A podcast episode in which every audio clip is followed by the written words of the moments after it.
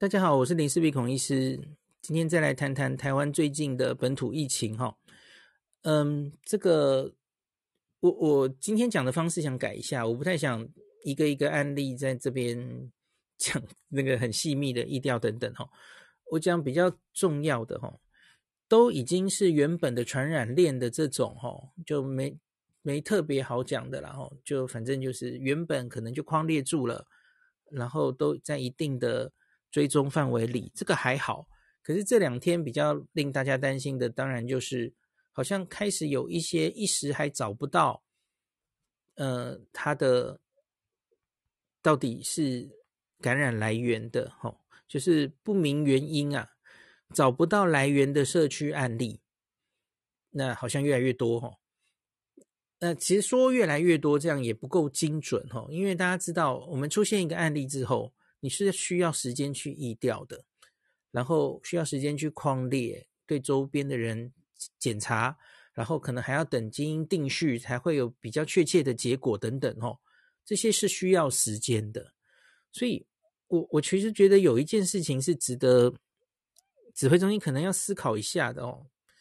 就是我们这个所谓的不明原因啊，你是不是应该要定一个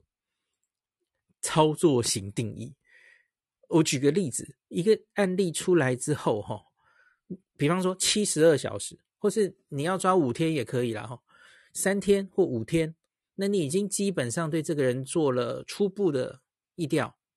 然后的该框都框了，然后检查的第一轮，至少第一轮甚至第二轮都出来了，哈，然后三天的话，哦，其实连这个基因定序大概都出来了。那假如到这样哦，你还是没有办法找到来源的话，那那应该就差不多了吧？哦，虽然你还可能可以继续找嘛，吼，因为你你知道意调可以反复问嘛，哦，然后可能有之前没有之前漏掉的，后来才突然确诊又牵上线的新的连接等等，哦。可是你总不能这样一直等下去嘛，因为我们现在在说什么不明原因的社区感染。这个是对于我们判断这个疫情，这个到底社区承受多大的风险？那像是我们说警戒升到第二级是出现不明原因感染嘛？哦，然后第三级是呃要有一天十例以上的不明原因感染，或是一周有三起社区的群聚哈。所以不明原因感染是你判断社区严重与否的一个重要指标。可是你假如对它没有好好的操作型定义，那你要如何来，嘛来来来定出哦？那我们现在好像应该继续往下一个阶段走了吼。那所以我觉得这里其实是留着一个很大的弹性。那台湾人做事常常都是喜欢这样，就故意不要说死，反正我最后就有人其实阴谋论就说，反正所以你最后就一定不会走到第三集啦吼。那留个弹性当然也好了哈，可是我我自己是觉得，像比方说然后，呃，比如东京，我说东京怎么做好了？东京因为其实案例很多的时候，它根本已经没有办法疫调了，就跟我们大概五月中那个时候面临的状况一样哦，所以它其实就是很初步，你不可能每一个人还是跟现在的桃园辛苦的桃园卫生局一样，在那边锱铢必较，然后非常细密的疫调，几乎不可能。你人力就是这么一些嘛，哦，那假如案例太多的时候，你大概每个人就不可能做这么精细。那所以我看东京大概就是初步那个两天一两天他就定了，就是因为因为我跟大家之前有讲东京疫情的时候有说过嘛，吼，他们当然也有一个参考指标，就是找不到来源或找得到来源。嗯，然后占多少比例？好，超过几 percent，那就代表哎，社区比较严重了哈。所以他其实没有这么纠结，他大概是一两天内就判断了哈。反正你初步的意调完全找不到来源，没有跟境外移入有关联，其实他就当你是没有来源的哦，而不是你死命的用 洪荒之力把它找找，然后哦没有好，那我们才说没有。我不知道大家懂不懂的意思哦。那再加上你。大家记不记得去年五月的时候，哈，因为我们假如这种不明原因感染太多的时候，哈，你可能就要进到第四级了，哈。可是我们那时候永远进不到第四级，为什么？我想你可能会记得那个时候哈，我们疫调后来来不及做了，可是最后我们就出现了很奇怪的名词，像是万华接触史、双北接触史，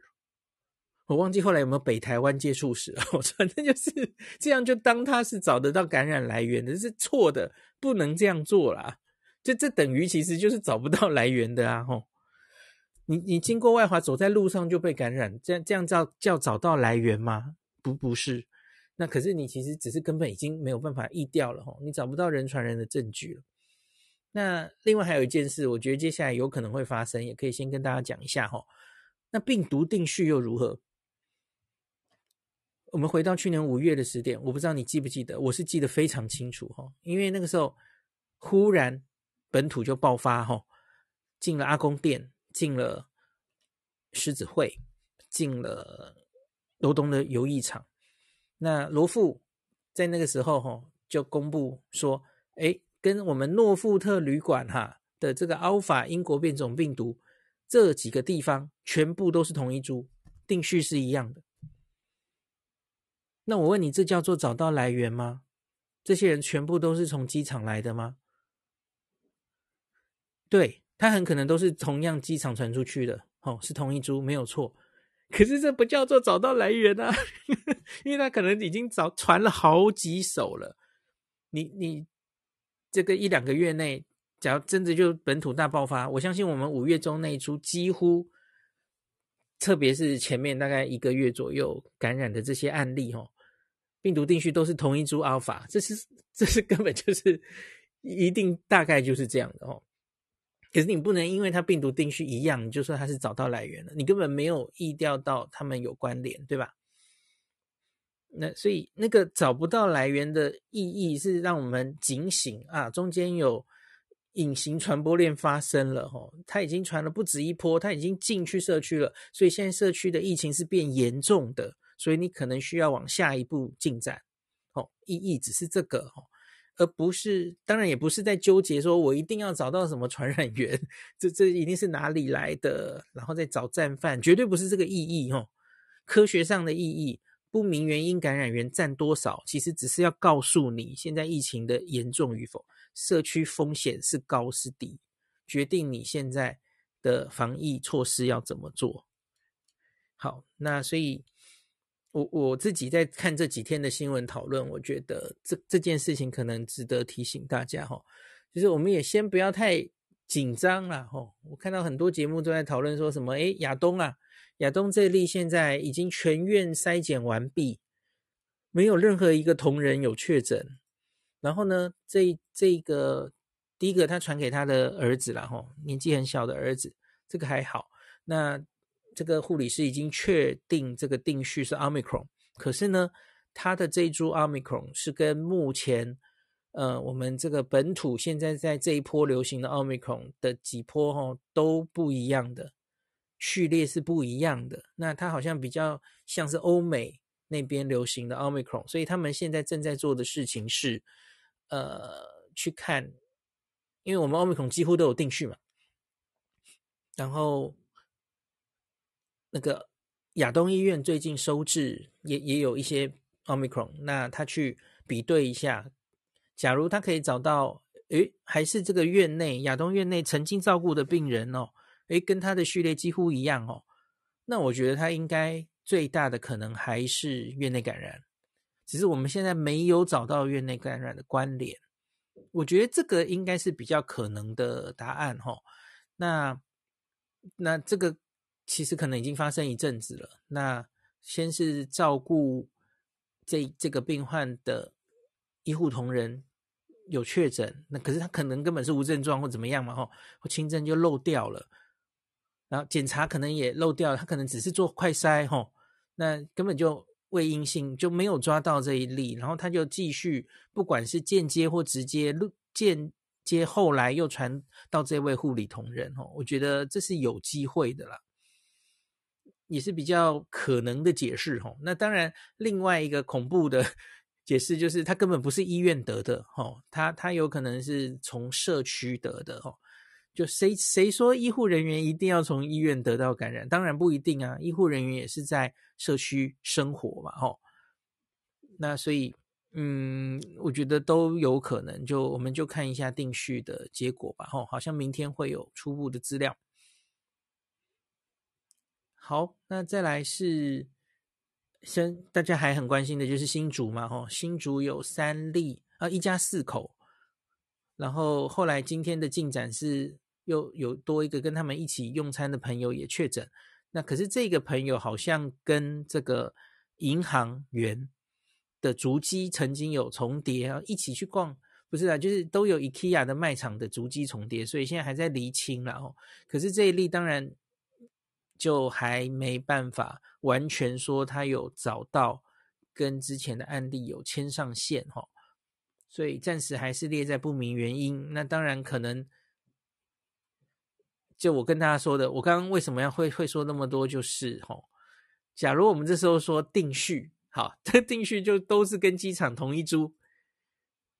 你也没有什么好松口气的耶，因为我就跟你说是同一株很可能啊，它就是出去了嘛，可是根本中间已经不知道传几波了哦。那就是我刚刚讲那一段话的意义了哈，你不能只是因为定序就说好结束了，就是这样传的哈。那个那个有一个银行员去逛 IKEA，IKEA 传给他哈，传染链就是这么简单，我们画出来的，不一定了，不一定了哈。他可能已经有一些隐形传染链已经出去的哈，这是很可能的哦。好，那所以那最后就来讲一个这个。好像应该要另外起一集耶，因为清零跟共存这件事实在太重要了。好，那我做一个结尾好了。好，那今天的疫情就分析到这边。那我我自己是觉得这个，基本上我们虽然觉得关关难过 关关过，到目前为止还是多半的案例都抓得到，它跟原本机场这一落人的来源哦。然后我看现在有一些人在分析什么，现在已经从机场出来六个传染链哈，可是我跟你讲，那其实吓人呐，因为其中最重要的传染链就是最大的这个哈，就是清洁工、清洁员哈，手推车，然后到这个呃电子工厂，然后银行、西提、西提，再到用旅客呃这些用餐的顾客，然后到学校等等哈，它其实就是同一个传染链啊，那这一个传染链最大。哦，已经传传的很多，我们还努力的把它都都已经可以，都还是找得到关联，我觉得已经真的很了不起了哈。那其他的五个传染链，其实到目前为止都没有看到太大的爆发嘛，哈，都可以局限在还蛮小的范围哈。所以你说什么好几个传染链，那个听起来吓人，可是其实好像还是可以稍微把它在一定的范围内。锁锁住了哦，好，可是当然这这个我们面临的可是奥密克戎哈，它它不是普通人物，所以还是有可能忽然就诶，如同今天的冬天东京的案例，我不知道大家有没有看到日本的案例哈，日本一月一号奥密克戎的案例啊，全日本才四百多例哦，一月一号，好，一月十八号他们全日本案例已经破四万了，就破四万嘞。新新纪录，这两年以来，日本疫情单日确诊新纪录哦，Omicon 就是这样的东西，指数型上升给你看哈。对，所以现在很少，其实也不能呃说什么哈，它它可以传得这么快的哦。好，那今天就分析到这里。就算我们真的找不到这些人的感染源哈。那可是你觉得这很严重吗？我觉得这要看发生的频率，还有发生的地点哦。那我不知道你还记不记得，在我们初期疫情的前六个月哈，我们就遇遇过了原始的武汉株哈。我们曾经陆续有十一起社区找不到案感染源的案例啊。这个十一是包括敦木舰哦，然后前面十个在社区根本找不到他机场怎么进来的嘛吼。早就发生过了嘛，可是呢，这十一起其实后来就是经过疫调框列，然后断掉了它的传染链哦，那就这样解决了嘛吼。那 Delta 也有点这种味道了哈。那所以你你能做的事情，其实就是尽量去框，把它周边的传染链都断掉嘛哈。那找不到来源的所谓的隐形传染链，那也就是让它隐形的断掉嘛。因为就是借由全民都戴上口罩 NPI，然后把让这些传染链都传不出去嘛。所以就算真的找不到感染源，其实也不一定是非常严重的事情哈。那如果短时间内多点开花，那当然就不太妙了哈。那我们现现行的规定，虽然我说这也许可以考虑要更改哦，就是规定一天确诊十例以上感染源不明，或是一周内出现三起社区群聚是升三级的条件。可当然你要问我自己，我觉得不一定在这个时候升三级，其实影响真的蛮大的哦，对整个经济影响很大。那我们是不是还要付出这样的代价来应对 Omicron？我觉得是值得考虑的哈。好，那就让我们继续看下去吧。